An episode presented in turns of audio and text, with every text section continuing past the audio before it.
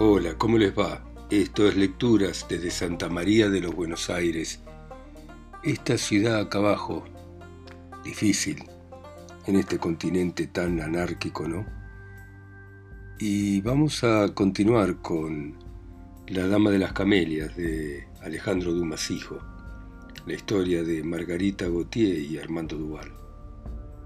Y sigue de esta manera. A eso no había más que contestar, ¿verdad? Y era mostrar las pruebas de que desde que era su amante, no me había costado ningún sacrificio serle fiel sin pedirle más dinero del que me pudiera dar. Le mostré las papeletas del Monte de la Piedad, los recibos de las personas a quienes había vendido las cosas que pude empeñar y compartí con su padre mi decisión de deshacerme mis muebles para pagar mis deudas y para vivir con usted sin ser una carga demasiado pesada. Le hablé de nuestra felicidad, la revelación que usted me había hecho de una vida tranquila, feliz, y acabó por rendirse a la evidencia y tenderme la mano pidiéndome perdón por su forma de actuar al principio. Después me dijo, entonces señora no será ni con amenazas, ni con reprensiones, sino con pedidos de súplica, como voy a intentar obtener de usted un sacrificio más grande que todos los que ha hecho hasta ahora por mi hijo. Me puse a temblar ante aquellas palabras. Su padre se acercó a mí, me tomó las manos y siguió con un tono afectuoso. Hija mía, no lo tome a mal lo que le voy a decir. Entienda solamente que la vida tiene a veces necesidades crueles para el corazón pero a esas necesidades hay que someterse. Usted es buena, y en su alma hay una generosidad desconocida de muchas mujeres que tal vez la desprecian y no valen lo que usted vale. Pero piense que al lado de la amante está la familia, que más allá del amor están los deberes, que a la edad de las pasiones sucede la edad en que el hombre, para ser respetado, necesita estar asentado de manera sólida en una posición seria. Mi hijo no tiene fortuna y sin embargo está dispuesto a cederle a usted la herencia de su madre. Si él aceptara el sacrificio que está usted a punto de hacer, sería un motivo de honor para él y de dignidad. Y hacerle a usted a cambio esa cesión, que la pondría para siempre al abrigo de una adversidad. Pero él no puede aceptar ese sacrificio, porque el mundo que no la conoce pensaría a ese consentimiento un motivo desleal que no debe alcanzar al nombre que llevamos. No mirarían si usted ama a Armando o él ama a él. Si ese amor es una felicidad para él y una rehabilitación para usted, solo verían una cosa, que Armando Duval ha permitido que una prostituta, perdóneme hija mía, lo que le estoy diciendo, vendiera para él todo lo que poseía.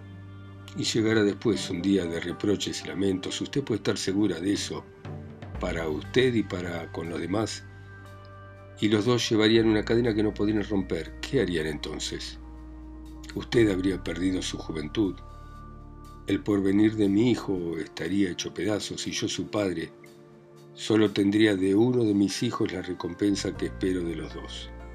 Usted es hermosa, es joven, encontrará consuelo en la vida, usted es noble y el recuerdo de una buena acción la salvará de muchas cosas pasadas. Hace seis meses que la conoce y Armando me olvidó. Le escribí cuatro veces y no me contestó. Hubiera podido morirme sin que lo supiese. Cualquiera sea la decisión que tome de vivir de un modo distinto como ha vivido hasta ahora, Armando que la ama, no se va a resignar a la reclusión a que la condenará su posición modesta y que no está hecha para su belleza. ¿Quién sabe lo que haría entonces? Sé que ha estado jugando Sé también que no le dijo nada a usted, pero en un momento de locura hubiera podido perder una parte de lo que yo he ido renunciando desde hace muchos años para la dote de mi hija, para él y para la tranquilidad de mi vejez. Lo que pudo ocurrir puede todavía ocurrir. Además, ¿está usted segura de que no la atraerá de nuevo la vida que dejó por él? ¿Usted está segura que lo amado de no amar a otro no va a sufrir con trabas que su relación pondrá la vida de su amante, de las que quizá no lo pueda consolar si con la edad A los sueños de amor suceden ideas de ambición. Piense esto, señora, usted ama a Armand. Demuéstreselo con el único medio que aún le queda para demostrárselo, sacrificando su amor por el futuro de él. Todavía no ha ocurrido ninguna desgracia, pero va a ocurrir, y quizá más grande de lo que imagino.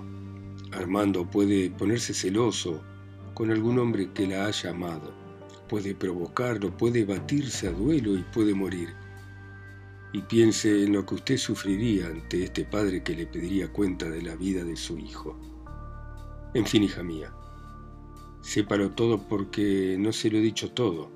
Sepa lo que me traía a París. Acabo de decirle que tengo una hija joven, linda, pura como un ángel. Ella también ama y quiere hacer de ese amor el sueño de su vida. Esto se lo escribí a Armando, pero estaba tan ocupado con usted que ni me contestó. Bueno, mi hija se va a casar se casa con el hombre que ama y va a formar parte de una familia honorable que quiere que todo sea honorable en la mía.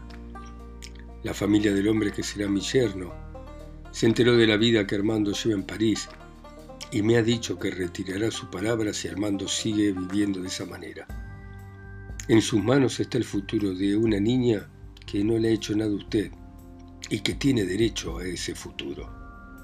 ¿Usted puede y siente fuerzas para destrozarlo? En nombre de su amor y su arrepentimiento, Margarita, por favor, concédame la felicidad de mi hija.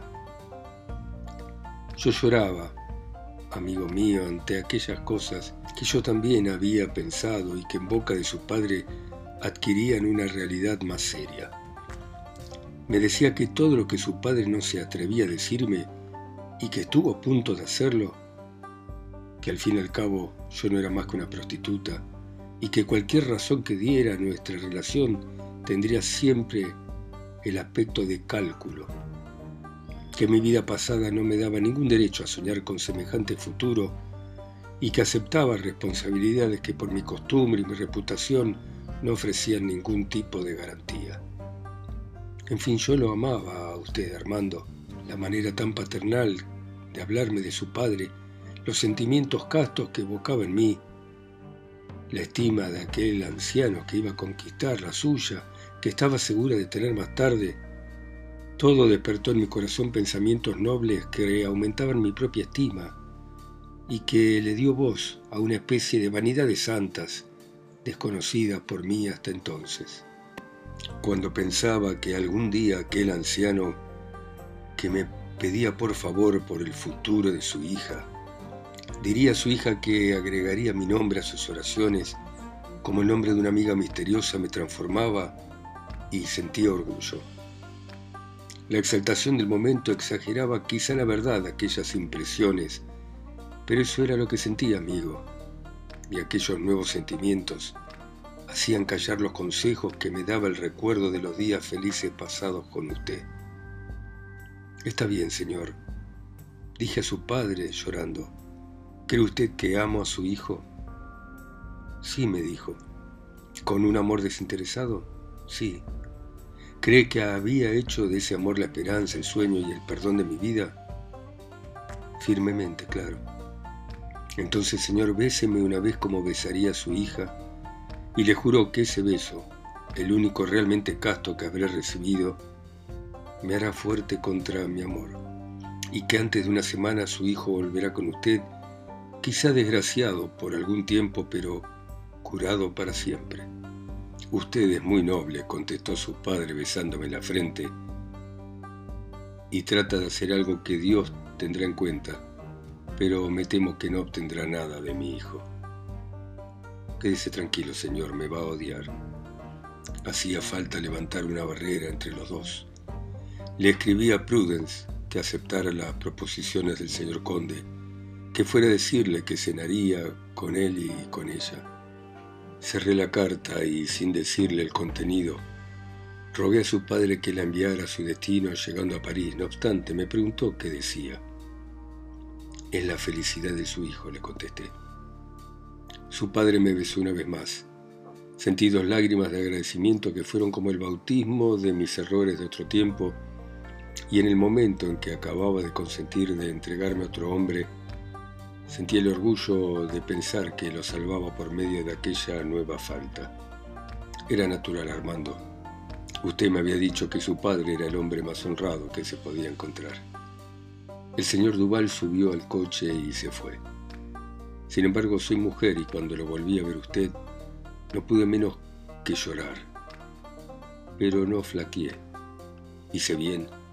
Eso es lo que me pregunto hoy, que he caído enferma en un lecho que quizá dejaré muerta.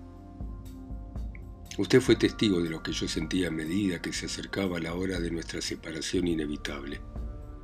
Ya no estaba allí su padre para apoyarme, y hubo un momento en que estuve cerca de confesarle todo, de tan horrorizada que estaba ante la idea de que usted me iba a odiar y me iba a despreciar. Quizá no lo crea, Armando, pero le pedí a Dios que me diera fuerza, y la prueba de que aceptó mi sacrificio es que me dio la fuerza que le había pedido.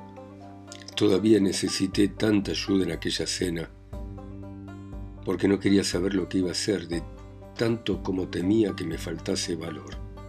¿Quién me hubiera dicho a mí, Margarita Gautier, que llegaría a sufrir tanto ante la sola idea de tener un nuevo amante? Tomé para olvidar y cuando desperté al día siguiente estaba en la cama del conde. Esta es la verdad, amigo. Juzgue y perdóneme como yo ya le he perdonado todo el daño que me hizo desde aquel día.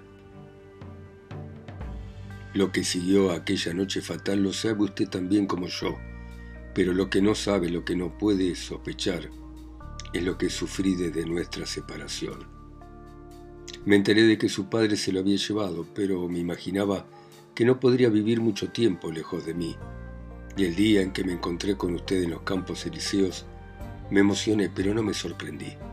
Vinieron entonces aquellos días, cada uno de los cuales me traía un nuevo insulto de usted, insulto que recibía casi con alegría, porque aparte de que era la prueba de que me seguía queriendo, me parecía que cuanto más me persiguiera, más me engrandecería a sus ojos el día en que supiera la verdad.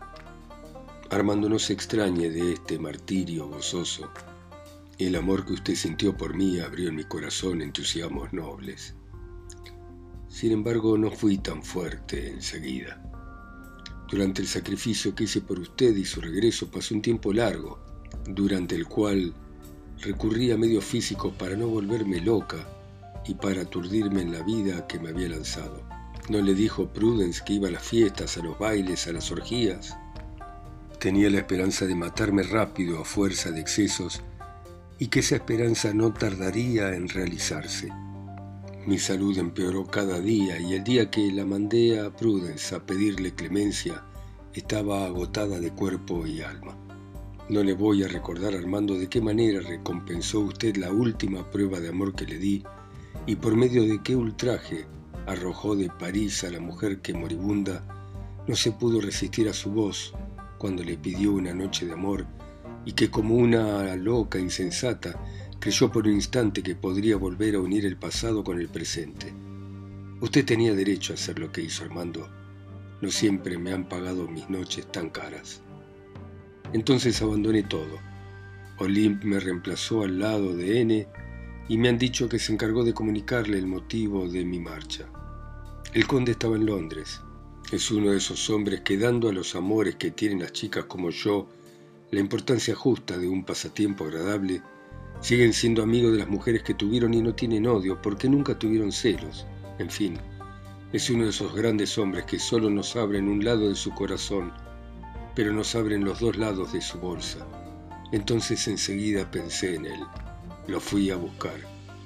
Me recibió de maravilla, pero era allí amante de una mujer del gran mundo y tenía miedo de comprometerse acercándose a mí.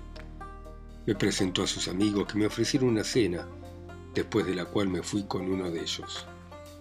¿Qué quería usted que hiciera? ¿Matarme? Hubiera sido cargar su vida, que debe ser feliz con un remordimiento inútil. Y además, ¿a qué matarme cuando estoy tan cerca de morir? Pasé a la situación de cuerpo sin alma, de cosa sin pensamiento. Durante un tiempo viví aquella vida automática y luego regresé a París y pregunté por usted. Me enteré de que se había ido a un largo viaje. Ya nada me sostenía. Mi existencia volvió a convertirse en lo que era dos años antes de que lo conociera. Traté de atraer al duque, pero lo había herido tanto. Y los viejos no son pacientes, sin duda porque se daba cuenta de que no era eterno. Y día a día la enfermedad se ensañaba conmigo, estaba más pálida, más triste, más delgada. Los hombres que compran amor miran la mercancía antes de tomarla. En París había mujeres con mucha mejor salud y mucha más carne que yo. Me olvidaron. Ahora estoy enferma de verdad. Le escribí al duque pidiéndole dinero que no lo tengo. Y los acreedores regresaron y me traen facturas con un despiadado encarnizamiento. ¿Me va a contestar el duque? Mm. Si estuviera usted en París, Armando, me vendría a ver y sus visitas seguramente me consolarían. 20 de diciembre. Hace un tiempo espantoso, nieva, estoy sola en casa. Llevo cuatro días con tanta fiebre que no he podido escribir una palabra. Nada nuevo, amigo mío. Vagamente todos los días espero una carta de usted, pero no llega y sin duda no va a llegar nunca. Solo los hombres tienen fuerza suficiente para no perdonar. El duque no me contestó. Prudence ha vuelto a empezar con sus viajes al monte de Piedad. No paro de escupir sangre, le daría tanta pena verme. Usted tiene la suerte de estar bajo un cielo cálido y de no tener como yo un invierno de hielo pesado sobre el pecho. Hoy me levanté poco y más allá de las cortinas de mi ventana miré pasar esa vida de París con la que ahora sí creo haber roto de manera definitiva. Algunos rostros conocidos pasaron por la calle rápidos, despreocupados, alegres, ni uno levantó los ojos hacia mis ventanas. No obstante, vinieron algunos muchachos y han dejado su nombre. Ya estuve enfermo otra vez y usted sin conocerme, sin haber obtenido de mí más que una impertinencia el día en que lo vi por primera vez, usted vino a preguntar por mí todas las mañanas. Aquí me tiene enferma de nuevo. Hemos pasado seis meses juntos. He sentido por usted todo el amor que una mujer puede encerrar y ofrecer y usted está lejos. Me maldice y no me llega ni una palabra suya de consuelo. Estoy segura de que la suerte es la causa de este abandono, porque si usted estuviera acá en París, no se apartaría de la cabecera de mi cama ni saldría de mi habitación. 25 de diciembre. Todos los días el médico me prohíbe escribir. Mis recuerdos no hacen más que aumentar mi fiebre pero ayer recibí una carta que me hizo bien, no tanto por la ayuda material, cuanto por los sentimientos que expresaba. Así que hoy le puedo escribir, la carta era de su padre, y mire lo que decía. Señora, acabo de enterarme de que está usted enferma. Si estuviera en París iría personalmente a ver cómo se encuentra. Si mi hijo estuviera aquí le diría que fuera a preguntar por usted. Pero yo no puedo salir y Armando está a 700 leguas de acá. Así que permítame, señora, que simplemente le escriba diciéndole que me apena su enfermedad y que hago votos para su pronto restablecimiento. Un buen amigo mío irá a su casa. Le ruego que lo reciba. Le di un encargo cuyo resultado espero impaciente. Señora, reciba mis mejores sentimientos. Esta es la carta que recibí. Su padre es noble, ámelo, amigo mío, porque hay pocos hombres en el mundo tan dignos de ser amados. Este papel firmado con su nombre me hizo mejor que todas las recetas de un médico ilustre. Esta mañana vino el amigo de su padre. Parecía incómodo con la misión que le había encargado. Venía sencillamente a traerme mil escudos de parte de él. Al principio no he querido tomarlo, pero me ha dicho que ese rechazo ofendería al señor Duval, que le había dado autorización a darme esa cantidad y a enviarme todo lo que necesitase en adelante. Acepté ese favor que viniendo de su padre no puede ser una limosna. Si ya he muerto cuando usted vuelva, muéstrele a su padre lo que acabo de escribir para él y dígale que al escribir estas líneas, la pobre chica, a la que se dignó escribir esta consoladora carta, lloraba de agradecimiento y rogaba a Dios por él. 4 de enero. Acabo de pasar unos días terribles. No sabía que el cuerpo podía hacernos sufrir tanto. Ah, mi vida anterior, la estoy pagando. Me han velado todas las noches, ya no podía respirar. La tos y el delirio se repartían el resto de mi pobre existencia. El comedor está lleno de bombones, de regalos que me han traído mis amigos. Entre ellos hay alguno que espera seguramente que más tarde seré su amante. Si vieran lo que la enfermedad hizo conmigo, se irían espantados. Es la época de las heladas. El doctor me ha dicho que podría salir de acá en unos días si el buen tiempo continúa. 8 de enero. Ayer salí, hacía un tiempo hermoso. Los campos elíseos estaban llenos de gente. Parecía la primera sonrisa de primavera. A mi alrededor todo era una fiesta. Nunca sospeché que un rayo de sol pudiera traer tanta dulzura, alegría y consuelo. Me encontré con casi todas las personas que conozco, alegres, dedicadas a sus placeres. Cuánta gente feliz que no sabe que lo es. Olín pasó en un elegante coche que le regaló un señor. Me insultó con su mirada, no sabe qué lejos estoy de esas vanidades. Un muchacho que conozco hace mucho tiempo me preguntó si quería cenar con él y con un amigo suyo que tiene deseo, según decía, de conocerme. Sonreí con tristeza y le di mi mano ardiente de fiebre. Nunca vi un rostro tan asombrado. Volví a las cuatro y comí con apetito. Esta salida me sentó bien, si me curase. ¿Cómo es que la vida y la felicidad de los otros hace que le entren deseos de vivir al que el día anterior en la soledad de su alma y en la sombra de su habitación de enfermo, solo deseaba morir. 10 de enero. La esperanza de recobrar la salud era un sueño. Acá estoy de nuevo en la cama con el cuerpo cubierto de cosas que me queman. Anda a ofrecer este cuerpo que tan caro pagaban en otro tiempo y verás lo que te darían hoy.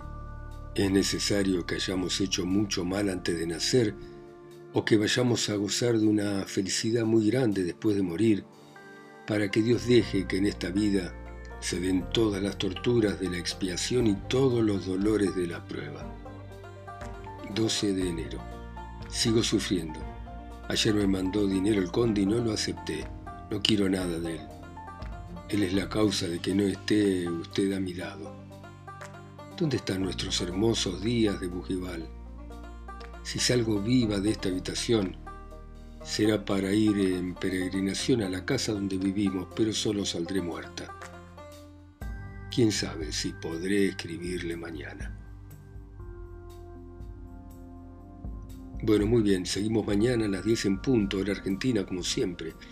Ustedes en sus países, ciudades, continentes, islas o pueblos, escuchando a Alejandro Dumas Hijo y su Dama de las Camelias, a través de mi voz acá sola y lejos en Santa María de Buenos Aires. Chao, hasta mañana.